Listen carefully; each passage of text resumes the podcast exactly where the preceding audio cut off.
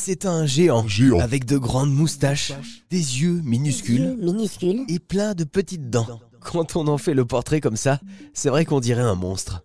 Et d'ailleurs, le silure n'est pas forcément le plus aimé des poissons. Certainement parce qu'il est souvent méconnu et incompris. Pourtant, cette espèce de poisson est dotée d'incroyables capacités.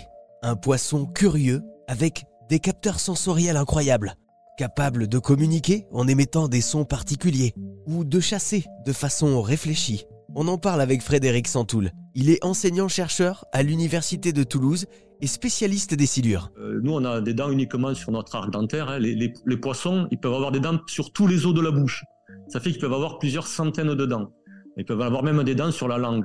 Ah Euh, le silure, il a des dents, mais qui sont des dents toutes petites, qui lui servent juste à maintenir sa proie, puisque chez les poissons, il n'y a pas d'activité de mastication des proies.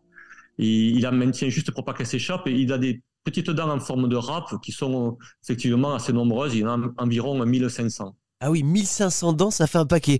Et, et c'est un poisson, il paraît, qui est euh, très curieux aussi. Alors, qui est relativement curieux, et notamment parce que sa taille le, la- le protège de- des prédateurs. Et, et les gros individus, donc qui, qui n'ont pas de prédateurs en, en eau douce à, à part l'homme, mais sont effectivement assez curieux.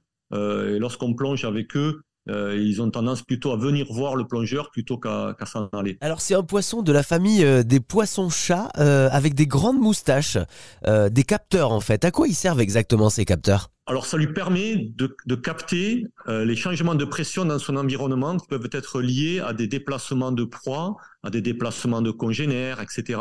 Et ça, c'est perçu par des récepteurs très nombreux qu'ils ont au niveau des barbillons. Alors, ces récepteurs, ils en ont d'autres aussi au niveau de la tête, euh, mais particulièrement au niveau des barbillons, et ça leur permet surtout euh, de repérer leur proie en aussi en capturant des particules chimiques, en percevant euh, des vibrations, etc. C'est un arsenal sensoriel très développé chez cette espèce-là, qui euh, utilise finalement assez peu sa vue parce qu'il chasse surtout de nuit Ouais. euh, et, et dans des zones troubles, même s'il est capable de s'a- s'adapter à des conditions de chasse très différentes. Il peut chasser aussi en plein jour. Voilà, c'est une, une espèce qui a une capacité d'adaptation qui est extrêmement développée. Alors une autre euh, particularité de, de ce silure, en fait, c'est qu'il a des tout petits yeux.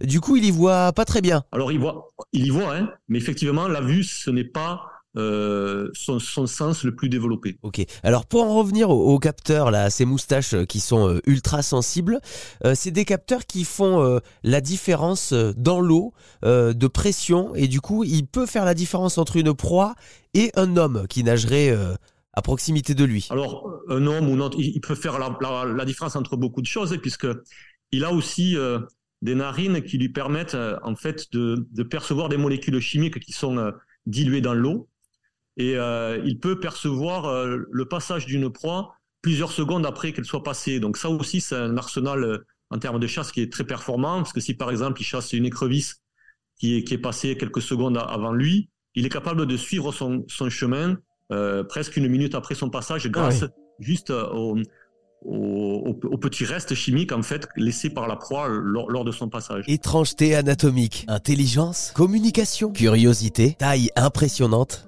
Le silure, ce poisson n'a pas fini de nous étonner.